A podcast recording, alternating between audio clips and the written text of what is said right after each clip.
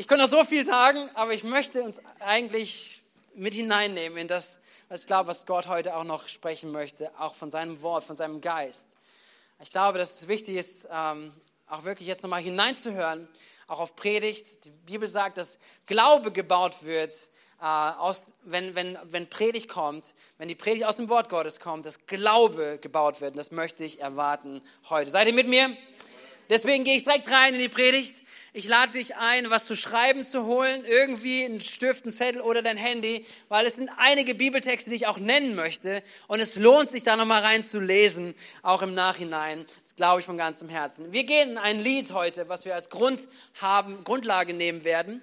Und äh, die anderen Lieder äh, könnt ihr euch gerne mal nachhören auf unserem Podcast oder auf unserer Homepage findet ihr alles darüber. Wir hatten Odo Fröhliche, wir hatten Herbei, o ihr Gläubigen. Letzte Woche war Freudig Welt und heute ist ein nächstes Lied und das ist das älteste, was wir in der Reihe jetzt haben. Also wir hatten ja schon 1816, 1751, 51, 1719 und jetzt kommen wir Richtung 1710. Genau. Und das Lied heißt Vene, ne, Veni, Veni, Emanuel. Für die Nicht-Lateiner, O komm, O komm, Immanuel. Und das Lied, weiß nicht, ob du das so kennst, wir werden gleich nochmal reinhören, aber ähm, dieses Lied ist, ähm, wie gesagt, schon recht alt. Es wird zum ersten Mal gefunden, wieder dann wiederum in einem festen Liedbuch 1722, aber in ersten Gesangsbüchern um 1710 und ist später dann in, Deutsch, in deutscher Fassung bzw. 1722 aufgeschrieben worden. Ähm, und es geht zurück auf einen Text oder auf Textungen aus dem siebten Jahrhundert. Und das ist ganz spannend, wenn man da mal hineinschaut, das ist wirklich Kirchengeschichte. Also wir sind ja nicht die einzigen Christen, die es jemals gegeben hat. Wir denken das ja oftmals, ja. Vor uns, oh ja gut, Jesus und dann kommen wir. So, es sind Jahrhunderte dazwischen, Jahrhunderte von Menschen, die Erfahrung mit Gott gemacht haben, die probiert haben, ihm nachzufolgen, nach bestem Wissen und Gewissen, die probiert haben, in Erkenntnis zu wachsen. Und, wir, und die Kirche ist reich davon. Auch von vielen, von vielen Fehlentscheidungen, aber auch viel von Suchen nach Gott und was Gott tun möchte.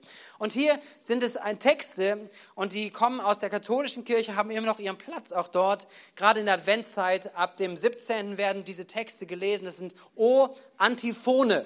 Vielleicht schon mal gehört, vielleicht auch nicht. Es sind sieben Texte, die immer starten mit O und enden mit O komme. So, das ist äh, Texte, die ähm, geschrieben sind, auch noch heute ihren Platz haben in der, im katholischen Gottesdienst. Und ähm, sie enthalten immer ein alttestamentliches Bild über den Messias, der kommen wird. Und dann letztendlich münden sie in diesem Ruf, komm, Gott, komm. Und ähm, diese Texte wurden dann später vertont. Und äh, als, als Melodie hat man gewisse Mönchsgesange dazu gehabt, also gregoranische Mönchsgesange. Und dieses, dieses, dieses Lied ist dadurch entstanden und auch recht bekannt. Ich weiß nicht, ob du es kennst. Wir hören da gleich mal rein. Es geht um dieses Lied, O komm, O komm, Immanuel. Und vielleicht hast du diesen Begriff auch schon mal gehört. Immanuel, worum geht's jetzt? Wer ist Immanuel? Ja, Immanuel ist ein hebräischer Begriff, ein hebräischer Name, bedeutet Gott mit uns. Und manchmal liest man Immanuel, manchmal liest man Emanuel. So, ist trotzdem das Gleiche mit gemeint. Es ist einmal griechisch und einmal hebräisch, beziehungsweise einmal Latein, Latein-griechisch und das andere ist hebräisch, aber meint das Gleiche. Gott mit uns, okay? Nur, dass du weißt, wenn du nächstes Mal Lieder, Lieder liest, Emanuel oder Immanuel, sind das zwei verschiedene. Es ist einfach der Begriff über den Titel von Jesus, Gott mit uns. Und deswegen, ich lade uns ein, ein paar Minuten das zu nehmen, dieses Lied auf uns wirken zu lassen. Ähm, ich habe es mitgebracht, dass ihr mit den Text lesen könnt, aber vor allen Dingen auch das Lied hören könnt. Ja, ich finde es schon sehr eindrücklich, dieses Lied. Ähm, eine ganz andere Melodie, eine ganz andere Richtung auch, wie dieses Lied geht zu den anderen im Vergleich zu den anderen Liedern. Aber ich glaube, es ist so wichtig, auch da mal hineinzuschauen, hineinzuhören, worum es da geht. Und ich würde gerne mit euch eine kurze Zeitreise machen. Es wäre cool, wenn es das gäbe, so ein echt, so dass man sagt, okay, irgendwo, man kommt irgendwo raus, 2000 Jahre, 2400 Jahre vielleicht vor dieser Zeit heute und man kann da mal reinschauen. Und so möchte ich uns kurz mitnehmen, dass wir uns mal kurz da reinversetzen in eine Zeit vor knapp 2400 Jahre bis knapp 2000 Jahre vor unserer Zeit heute. Also knapp zu der Geburt von Jesus, beziehungsweise auch eine Zeitspanne, die davor gewesen ist. Nämlich, weil wir uns bewusst werden müssen, was wir gerade gehört haben, hat enorm was damit zu tun mit dieser Zeit, in der Menschen damals gelebt haben. Es war das Volk Israel, was von Gott berufen war, was mit Gott unterwegs war, was Gott erlebt hat als ihren Befreier und ihren Herrn, der treu gewesen ist den Verheißungen, die er Abraham gegeben hat und gesagt, dass dir und deinen Nachkommen werde ich Gott sein. Das hat Gott Abraham verheißen und hat dann seine Geschichte geschrieben über die Jahrhunderte hinweg mit diesem Volk. Gott hat das Volk befreit aus der Sklaverei in Ägypten und war ihr Gott. Er hat ihnen Offenbarung gegeben, Erkenntnis gegeben. Er hat ihnen das Gesetz gegeben, damit sie sich orientieren konnten, damit sie wussten, im Unterschied zu den anderen Völkern um sie herum, wer Gott ist und was Gottes Absicht ist, was Gottes Wille ist. Sie waren wirklich Gesegnete von Gott. Aber immer wieder sind sie in Rebellion gegangen in geistliche Rebellion, haben Gott abgelehnt, haben andere Wege einge, eingenommen und haben sie immer wieder gefunden in Gefangenschaften. Immer wieder. Und ich glaube, es ist ein Prinzip, was auch in unserem Leben auch wirklich wahr ist. Da, wo wir in geistliche Rebellion gehen, werden wir immer wieder in Gefangenschaft enden. Und hier sehen wir das in dem Volk von Israel, dass sie, dass sie Gott abgelehnt haben und in Gefangenschaft kamen. Und es war dann diese Zeit, so knapp 800, 900 Jahre vor Christi Geburt, dass das Volk Israel immer wieder unter fremder Herrschaft kam oder Babylonier eingefallen sind ins Land, es zerstört haben, gefangen genommen haben. Sie waren unter syrischer Vorherrschaft, unter persischer Vorherrschaft. Später, und das ist dann die letzten Jahrhunderte bevor Christ geboren ist, kam griechische Vorherrschaft über das ganze Volk von Israel. Und dann zur Zeit der Geburt von Jesus war römische Vorherrschaft. Das heißt, sie hatten jetzt Jahrhunderte erlebt als Volk, dass sie nicht mehr frei waren. Und ich meine, hey, wir haben mit Themen zu tun, wir fühlen uns auch nicht mehr ganz frei. Wir sind aber ganz verglichen damit, ganz woanders. 400 Jahre, 500 Jahre, 600 Jahre als ganze Nation, als ein ganzes Volk, immer wieder unter fremder Herrschaft. Und das war die Realität, die damals vorherrschte zur Zeit der Geburt von Jesus. Und dann äh, kommt hinzu, dass Gott übrigens seit 400 Jahren auch nicht mehr gesprochen hatte.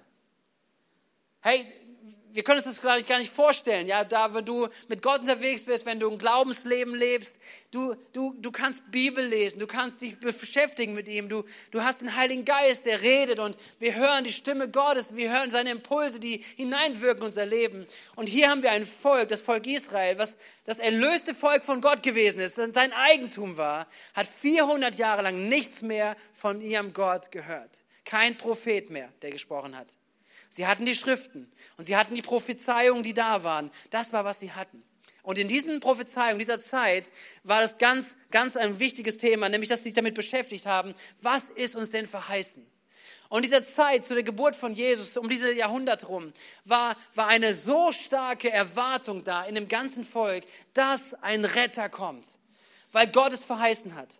Gott hatte verheißen, dass er hineinkommt. Und es war auch so notwendig. Ich habe gerade ein paar Sachen aufgerissen, was sie als ganze Nation erlebt haben. Aber sie erlebten politischen Druck. Sie erlebten Missbrauch von Autoritäten. Sie hatten ein riesen Rassismusproblem. Hey, kennst du das auch heute? Wir sind irgendwie nicht viel weitergekommen.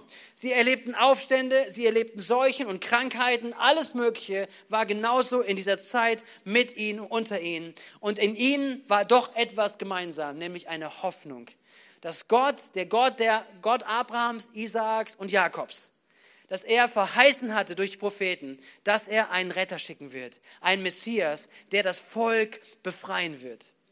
Hey, und ich finde das so krass, ich möchte gerne mit hineinnehmen, lass uns das vorstellen. Wenn wir als ein ganzes Volk zusammenkommen mit einer Erwartung zu sagen, uns geht's gerade nicht gut. Und das waren auch schon ein paar Jahrhunderte, wo es uns nicht gut geht. Aber letztendlich in uns lebt eine Hoffnung.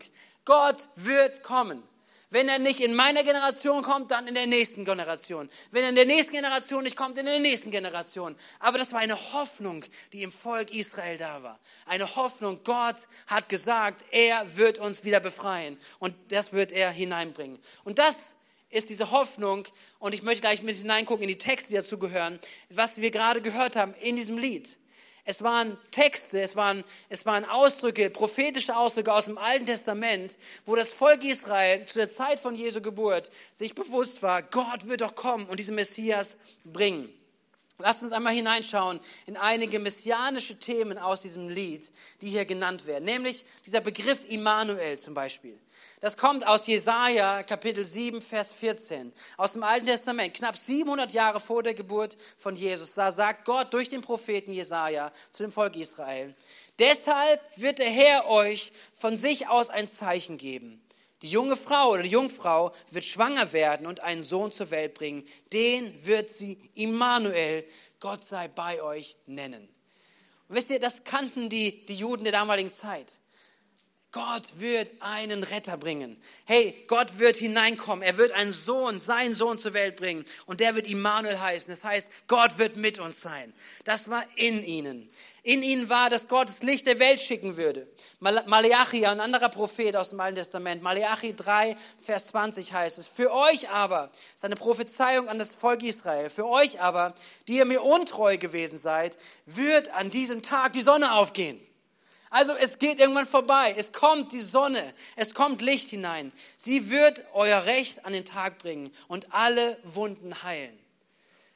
Ihr werdet Freudensprünge machen wie Kälber, die aus dem engen Stall auf die Weide gelassen werden.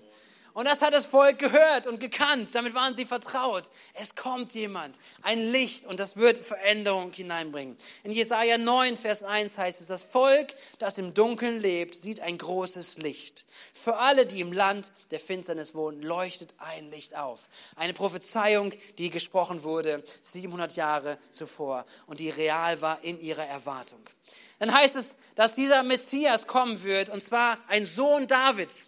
Wir haben das vorhin gehört. Es ist ein, ein Spross aus Isai. Ja, so gehe ich gleich darauf ein, was bedeutet das? Und dass er den Schlüssel Davids haben wird. Es geht darum, dass dieser Messias, den sie erwarten, dass er aus dem, ein Nachfolge von David sein wird.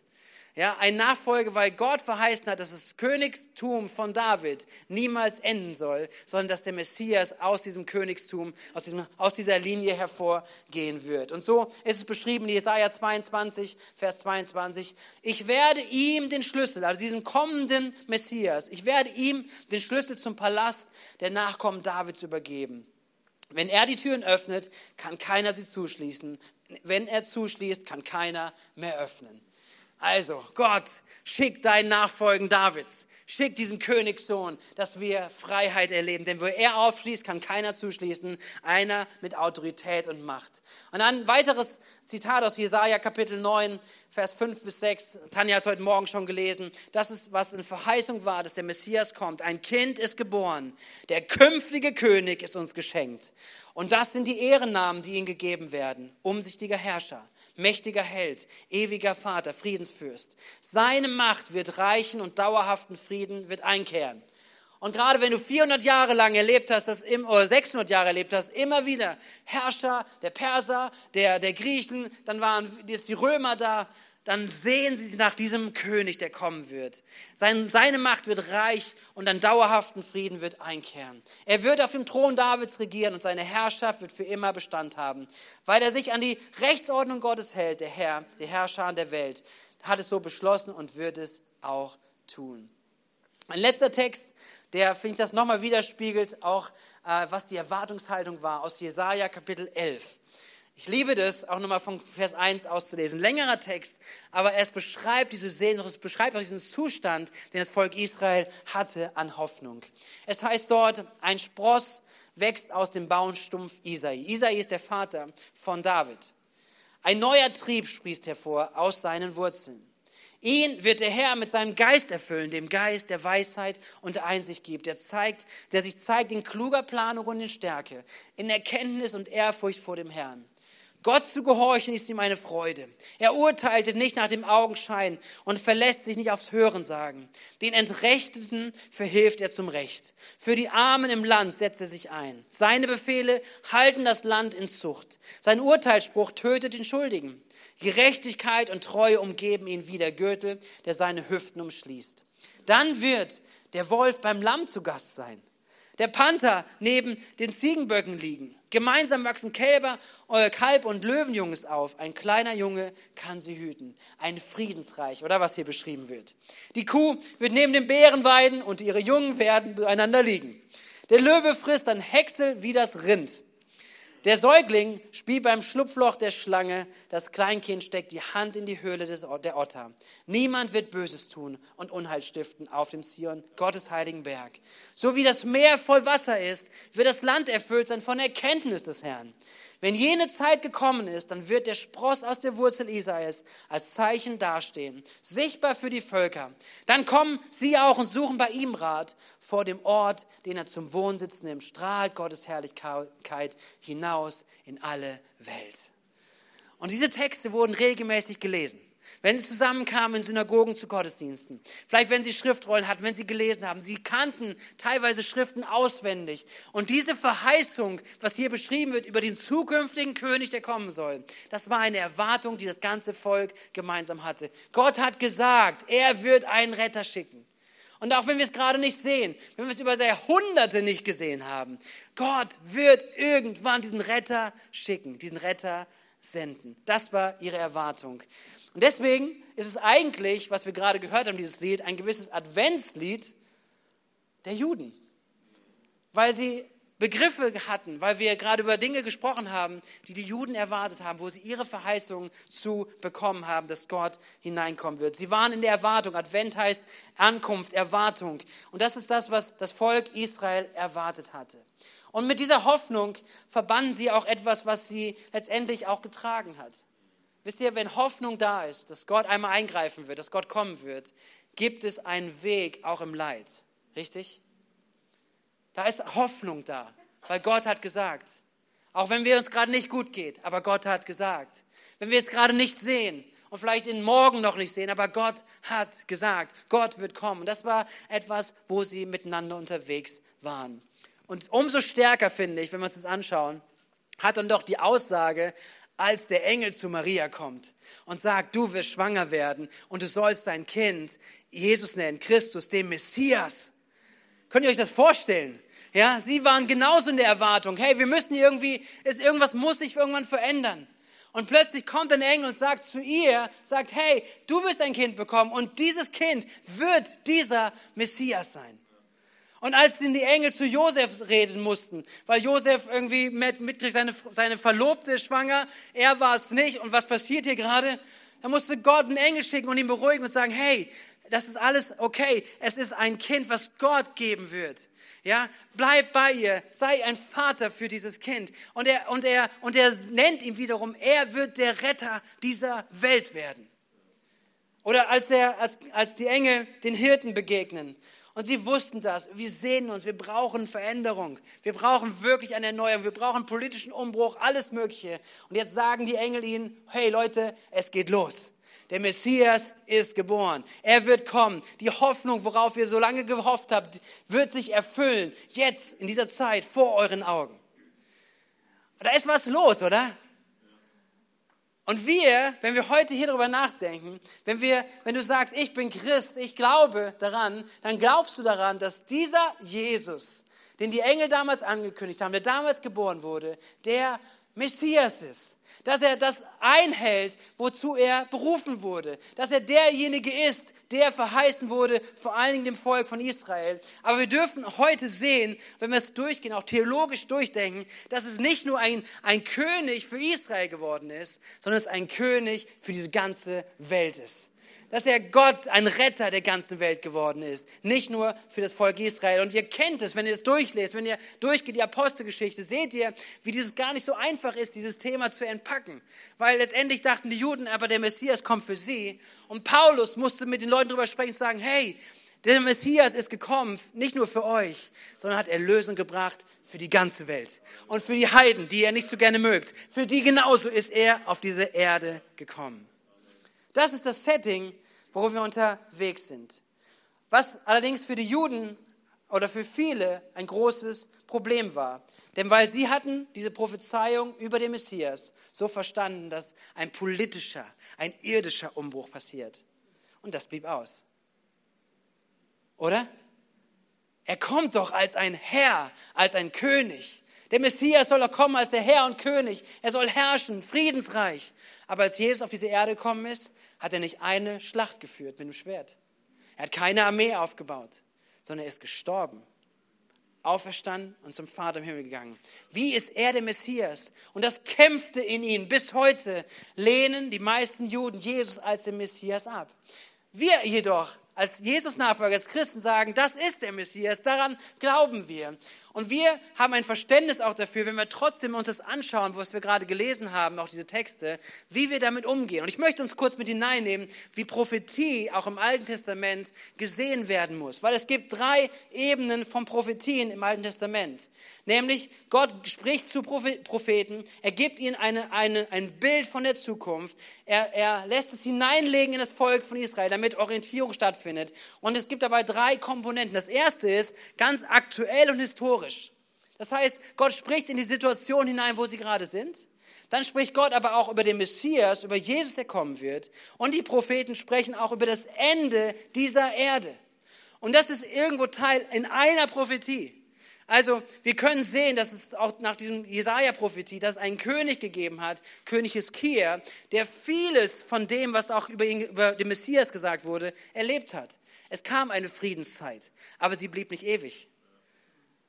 Und wir sehen, Dinge passieren auch im historischen Kontext, aber dann kommt es in Jesus und es gibt noch was hinaus. Und ich liebe dieses Vergleich mit einem Bild einmal zu machen ähm, dass man sich das so vorstellt. Hier sehen wir ein, ein Bergmassiv und so können wir uns Prophetie auch im Alten Testament ein bisschen erklären.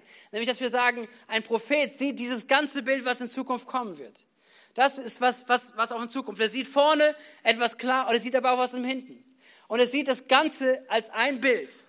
Aber wenn du dieses Bild jetzt von der Seite betrachten würdest, wenn du weit wegfahren würdest, würdest du sagen, von dem ersten Hügel bis zum letzten Gipfel, da sind Kilometer dazwischen. Oder? Wisst ihr, was ich meine? Das ist eine Perspektive. Und, und du guckst da von vorne und siehst, ich sehe große Felsen. Und klar, es gibt was weiter vorne, es gibt was weiter hinter, aber es letztendlich, das kann ganz nah beieinander sein, es kann aber auch ganz weit weg sein. Und das ist Prophetie, wie wir sie verstehen dürfen, auch im Alten Testament. Es hat einen Bezug zu dem Jetztstand, es hat einen Bezug auf Jesus und es gibt die Dimension des Endes auch von dieser Welt, wo es drüber gesprochen wird. Und so sehen wir, dass die Verheißung, die über Jesus gesagt wurde als der Messias dieser Welt, dass es wahr ist, dass es eingetroffen ist, aber auch, dass Dinge noch ausstehen. Seid ihr mit mir? Sie fragt, wo, Weihnachten, vierter Advent, worüber reden wir gerade? Ja?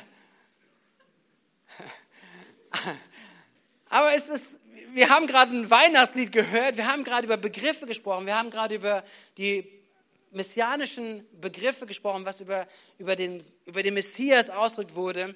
Und wir können gerade einfach den Bezug einmal herstellen, zu sagen, okay, das hat sich mit Jesus erfüllt, mit seinem Kommen. Das haben Engel gesagt, das haben bezeugen Menschen bis heute, dass wenn wir Vertrauen da hineinsetzen, dass wir das erleben. Aber es ist auch noch einiges, was vor uns liegt. Und deswegen glaube ich, dass dieses Lied dennoch auch zu uns und auch seiner christlichen Gemeinde passt. Das ist ja geschrieben worden 700 Jahre nach Christus und mit einem bewussten Akzent auch. Und ich glaube, und das ist der Impuls, den ich hineingespürt habe, auch für heute, was wichtig ist, glaube ich, für uns, auch als Gemeinde heute, dass wir uns mit wieder hineinversetzen lassen in eine Zeit des Erwartens. Damals hat das Volk erwartet, dass der Retter kommt. Und warum haben sie das erwartet? Sie haben gesehen, sie sind nicht frei. Aber wir heute dürfen nicht den Fehler machen, dass wir sagen, okay, worauf warten wir denn? Warten wir auf bessere Umstände? Ist das, was, das alles, was wir noch um uns herum brauchen, dass wir bessere Regelungen haben, was Corona betrifft und das, dann ist wieder Freiheit da? Ist das unseres, wo wir über Freiheit und, und eingeengt darüber nachdenken und das definieren? Ich möchte es nicht, ich möchte nicht abtun. Das sind Themen, über die, die real sind, mit denen wir zu tun haben. Aber was ist die Dimension? Was ist die Dimension? Und ich glaube, dass wir hier hineinkommen dürfen in eine Erwartung, und zwar in eine größere Erwartung. Lasst uns hineinrufen, auch zu dieser Adventszeit, in eine Erwartung, nämlich nicht nur, dass der Messias kommt, weil er ist schon mal gekommen, sondern dass der Messias wiederkommen wird. Jesus wird wiederkommen. Und es ist so wichtig und notwendig, dass er wiederkommt, wenn wir es lernen, auch in dieser Zeit, diesen Blick darauf zu richten. Denn was sollten oder können und was erwarten wir? Wir, ich weiß nicht, ob das eine Realität ist oder ob du ganz Dinge, andere Dinge erwartest, aber wenn wir geistlich probieren, uns füllen zu lassen vom Heiligen Geist dann glaube ich, dass in etwas uns aufstehen sollte in dieser Zeit, nämlich zu sagen, Gott, bitte komm und vergib du uns. Gott, bitte komm hilf du uns aus unserer persönlichen Not. Hey, wenn du mit Jesus Nachfolger bist, dann hast du ein paar Geschenke, oder? Du weißt, deine Sünden sind dir vergeben, du hast neues und ewiges Leben, du hast eine Gewissheit auf eine Ewigkeit, du weißt, Immanuel ist da, Gott ist mit dir. Das sind Verheißungen, die dir gegeben sind. Die dürfen wir jetzt schon annehmen. Wir haben das mit uns. Gott hat uns vergeben. Gott hat dir allen größten Mist vergeben. Er hat meinen Mist vergeben. Und er vergibt mir immer wieder, weil ich immer und immer wieder daneben liege. Aber er ist treu. Er vergibt. Er gibt uns ewiges Leben, was wir auch über unser jetziges hinaus eine Hoffnung haben. Dass wir wissen, wir werden, wenn wir in diesem Leben sterben, werden wir ewig leben mit ihm und bei ihm. Amen. Und das ist eine Hoffnung, die über diesen Tod hinausreicht. Und auch die Gewissheit, Immanuel, Gott ist heute mit dir. Aber was erwarten wir dennoch? Wir erwarten, dass der Tod, diese Endgültigkeit des Todes besiegt wird und das Friedensreich Gottes sich in seiner Fülle ausbreitet.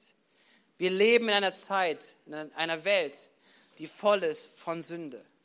Und jetzt nicht meine ich es so ablehnen in dem Sinn, sondern dass wir sehen, wie krank letztendlich so vieles ist, was nicht so gewollt ist. Wie viele Beziehungen zerbrechen, wie viele Ehen zerbrechen, wie viel Leid wir einander in unserer Gesellschaft einander zufügen.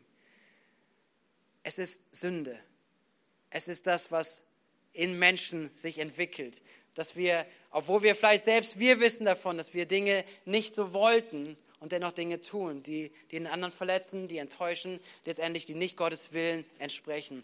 Wir leben noch in dieser Zeit, wo, wo Sünde regiert, wo Sünde seine Auswirkungen hat, ähm, wo Sünde in unserem Umfeld Teile ist, sogar in unserem Leben. Wir erleben, dass wir Leid haben. Wir erleben, dass wir weinen. Wir erleben, dass Tränen da sind. Das ist eine Realität. Aber wir hoffen darauf, wir erwarten das, dass letztendlich die Sünde und seine Auswirkungen komplett ausradiert werden. Wir warten auf diesen Ort, auf diesen, auf diesen Tag, dass jedes Leid, jede Träne ein Ende hat. Und jede Frage eine Antwort bekommt. Ich weiß aber nicht, und das ist meine Frage an uns, ist uns das bewusst? Sind wir in diesem Erwarten? Haben wir diese Erwartung zu sagen, Gott, erbarm dich über unser Land. Überbarm dich über unser Land, wo Menschen sich nicht nach dir ausstrecken, wo gar nicht nach dir fragen, wo gar keine Sehnsucht nach dem Retter, nach dem Messias da ist, sondern dass wir alles in uns selbst denken, wir erlösen uns selbst und durch unsere eigenen Weisheit. Welche Auswirkungen die Sünde hat. Ist uns das bewusst und erwarten wir da, Gott, komm du wieder. Gott, komm wieder. Gott, wirke du hinein. Wirke in meine Familie. Wirke in meine Umstände. Wirke du hinein, dass dein Friedensreich hineinkommt. Dass etwas sich verändert, geistlich sich verändert. Und genau das ist etwas, was ich glaube, was der Geist Gottes in uns hineinlegen möchte. Die Bibel fordert uns darauf aus. Der Apostel Paulus schreibt an Timotheus, an einen seiner Pastoren in der Gemeinde, sagt ihn, und das, was er darüber lernen soll in die Gemeinde. Er sagt, denn in Christus ist Gottes Gnade sichtbar geworden. Das, was er ihnen schreibt. Die Gnade, die allen Menschen Rettung bringt. Seine Gnade führt euch dazu, dass wir voll Sehnsucht auf die Erfüllung der Hoffnung warten, die unser höchstes Glück bedeutet. Das Erscheinen unseres großen Gottes und Retters Jesus Christus in seiner ganzen Herrlichkeit. Hey, wie haben wir den Blick darauf, dass wir das sehen, was Gott uns alles schon geschenkt hat? Oder sehen wir in diesem Bild das, was, noch, was, was, was alles noch nicht da ist und deswegen, ja, was sehen wir? Sehen wir das, was Gott uns geschenkt hat? Und nehmen wir das an und lassen uns von dieser Gnade in unserem, in unserem Leben wirklich lehren und, und unser Leben füllen. Dass wir wissen, wir sind heute letztendlich schon auf der Gewinnerseite. Hey, du bist schon ein Gewinner auch wenn es vielleicht gerade Halbzeit ist und es gerade nicht so aussieht, als wenn du gewinnst. Ich finde das Beispiel gut, wenn man über Bayern München spricht, Fußball. Okay? Da kann Mainz mal in der ersten Halbzeit 1-0 vorliegen. Die meisten wissen von uns, am Ende wird Bayern gewinnen. Es war aber leider so. Ich mag Bayern auch nicht, okay. Aber wenn du jemand bist, der nicht gerne verliert, dann bist du Bayern-Fan. Ja, weil Entschuldigung alle Bayern-Fans jetzt, okay? Aber es ist eine Realität, die uns herausfordert. Aber wichtig ist zu verstehen, zu sagen, hey, auch wenn Umstände noch nicht fertig sind, auch wenn Leid noch ein Thema ist, durch das wir gehen, auch wenn Einschränkungen in unserem Leben Realität sind, wenn Sünde seine Auswirkungen hat in unserem Leben, haben wir dennoch etwas, was wir schon haben. Nämlich, dass wir wissen, hinter all dem, wenn wir unseren Lauf gelaufen haben, wenn dieses Leben bei uns, mit uns zu Ende geht, oder wenn Jesus wiederkommt, während wir noch leben. Es wird sein, dass wir gewonnen haben. Dass der Tag kommt, wo es sichtbar wird, zu sagen, er hat den Preis bezahlt, der ein ewigen Preis war. Und wir haben, wir sind frei vor ihm. Und wir, wir, wir dürfen jetzt schon davon schmecken. Seid ihr mit mir? Wir dürfen davon jetzt schon erleben, dass wir wissen, Gott hat uns frei gemacht. Wir sind nicht mehr Sklaven der Sünde. Und dennoch merken wir, dass die Sünde seine Auswirkungen in unserem Leben haben will und an uns, an uns anzieht. Wir merken, dass wir, dass wir erwarten dürfen, dass Gott heilt, dass Gott Gesundheit gibt, aber wir sehen trotzdem, dass Leid in unserem Leben eine Realität ist, weil es ist noch nicht der Himmel. Aber wir haben eine Erwartung, eine Hoffnung, dass wir wissen, Jesus wird kommen und all das, was noch nicht in Ordnung ist, all das, was noch aussteht, auch in den Prophezeiungen, auch in den prophetischen Reden über den Messias, wird er bringen. All das wird in Erfüllung kommen haben wir eine Erwartung darauf. Und deswegen passt dieses Lied auch zur Adventszeit, weil es geht darum, wie wir mehrmals gehört haben im Refrain, freut euch. Freut euch. Freut euch. Die Botschaft von Advent. Freu dich. Aber ich kann mich nicht freuen. Mir geht's nicht gut. Meine Umstände sind nicht gut. Und diese ganze Mist um mich herum und all diese ganzen Themen, die da sind. Mir geht's nicht gut. Ich kann mich gar nicht freuen. Die Frage ist, ob was du guckst und ob du siehst, was Gott dir aber alles gegeben hat und ob das ein Grund deiner Freude wird. Darf ich dich herausfordern damit? Hey, come. Seid ihr da? Versteht ihr, was ich meine? Es ist so wichtig, dass wir da hineingucken, zu sagen, okay, aber was ist denn uns geschenkt? wir haben Immanuel. Immanuel ist dir geschenkt. Gott ist mit dir. Gott hat sich klein gemacht und du darfst heute mit ihm Gemeinschaft haben. Du darfst heute mit ihm reden. Du darfst heute dein Herz mit ihm teilen. Du darfst heute deine Sorgen mit ihm teilen. Du darfst dein ganzes Herz vor ihm ausschütten. Und er ist da. Er hat es verheißen. Und er ist treu. Aber es sind auch Dinge, die auch noch ausstehen. Nicht alles wird hier auf dieser Erde in Erfüllung gehen. Und es ist wichtig, dass wir das verstehen und wahrnehmen. Und deswegen auch diese Freude dennoch als Freude wirklich leben. Ähm, lasst uns ermutigen mit diesen Worten aus der Bibel. 1 Timotheus 6, Vers 17. Sag allen, das schreibt Paulus nochmal an Timotheus, er sagt, sagt allen, die in dieser gegenwärtigen Welt reich sind. Sie sollen nicht stolz sein und nicht auf ihr Geld vertrauen. Wichtig, okay? Denn das vergeht bald. Stattdessen sollen sie ihr Vertrauen auf den lebendigen Gott setzen, der uns alles reich gibt, was wir brauchen, damit wir uns daran freuen und es genießen können. Philippa 4, Vers 4 heißt es von Paulus, freut euch. Sag mal, freut euch. Freut euch, was immer auch geschieht. Freut euch darüber, dass ihr mit dem Herrn verbunden seid. Und noch einmal sage ich, freut euch. Eine Freude angesichts von dem, was Gott verheißen hat, was wir erleben dürfen und was noch kommen wird. Das ist Advent. Das ist die Zeit, in der wir sind. Das ist, wo wir Zeit als Christen, wo wir drin sind. Wir haben gesehen, Jesus ist gekommen, hat Dinge gebracht. Er hat den Fluch der Sünde zerbrochen. Die Macht des Todes ist besiegt. Aber wir erwarten immer noch auch sein Kommen in voller Herrlichkeit. Wir warten, dass wiederhergestellt wird, dass kein Leid, keine Not, keine Macht der Sünde mehr Auswirkungen hat in unserem Leben in dieser Zeit. Und deswegen, Weihnachten geht, Advent bleibt. Aha, ein guter Satz, ne? Weihnachten ist bald wieder vorbei. Aber was ich mir wünsche, und ich glaube, was Gott auch tun möchte, ist, dass ein Advent bleibt wenn Advent bleibt. Weil Advent, wenn wir sie verstehen, wenn wir daraus leben, dann bekommen wir auch Orientierung für unser Leben. Es orientiert unseren Sinn. Worein, worein betest du am meisten im Moment? Betest du am meisten da rein, dass deine persönlichen Umstände sich gerade verändern? Die Herausforderung vielleicht auch, wenn wir über Corona sprechen, ganz kurz. Ja. Betest du immer nur dagegen und sagen, aber die Einschränkungen, die wir haben und die Regierung alles Mögliche, oder nimmst du eine andere Perspektive ein und sagst, Gott, in dieser Zeit möchte ich sehen, dass mehr und mehr Menschen überhaupt auf dieser Welt von dir hören. Weil Corona, ja, Corona ist Kacke, keine Frage. Aber noch krasser ist es eigentlich, wenn Menschen nicht das Evangelium hören. Wenn Menschen nicht hören, dass Jesus sie liebt, dass Jesus auf diese Erde gekommen ist, dass er sie retten möchte. Und womit ist unser Herz voll? Womit sind wir voll? Wir haben eine Hoffnung, auch wenn wir durch Leid gehen, auch wenn wir durch Einschränkungen gehen, auch wenn wir Dinge nicht toll finden, dass wir doch auf etwas Größerem unsere Hoffnung tragen, nämlich dass wir wissen, Jesus wird wiederkommen. Und alles, was bis dahin nicht in Ordnung gebracht wurde, alles, was noch offen blieb, er wird alles in allem sein und er wird es stillen. Und er ist jetzt schon da. Er ist jetzt schon Immanuel. Er ist jetzt schon alles in allem für dich, was du nehmen darfst. Selbst wenn Umstände es noch nicht widerspiegeln. Seid ihr mit mir? Und ich glaube, es ist so ein Herzensanliegen, was Gott wirklich hineinlegen möchte in uns heute Morgen. Es brennt mir wirklich auf dem Herzen. Ich hoffe, ihr merkt es ja, zu sagen, hey, Gemeinde, Jesus-Nachfolger, wir dürfen anders leben mit einer Ewigkeitsperspektive. Wir dürfen anders leben.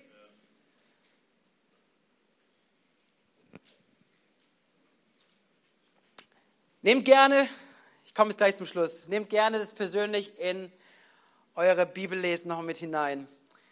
Wenn ihr zu Hause lest, lest nochmal 2. Korinther 5, Vers 1 und die nächsten Verse. Und das ist ein Bild, was Paulus benutzt über das Leben in dieser Zeit, das Leben in dieser Zeit, 2. Korinther 5, die Verse 1 und die folgenden Verse.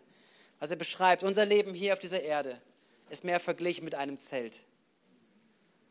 Aber wir haben ein himmlisches Zuhause. Wir haben ein Zuhause, was ewig ist. Ein Zuhause, was gemacht ist aus, aus unvergänglicher Qualität. Und ja, in dieser, dieser Zeit leben wir wie in einem Zelt. Und es ist manches provisorisch aber wir haben eine, eine, eine, eine, einen Blick darauf, dass wir wissen, dass Ewigkeit vorbereitet ist für uns. Amen. Hey, ich möchte ein paar Sachen noch sagen, ich kann es schon ein bisschen mit, mit unterstützen. Ähm,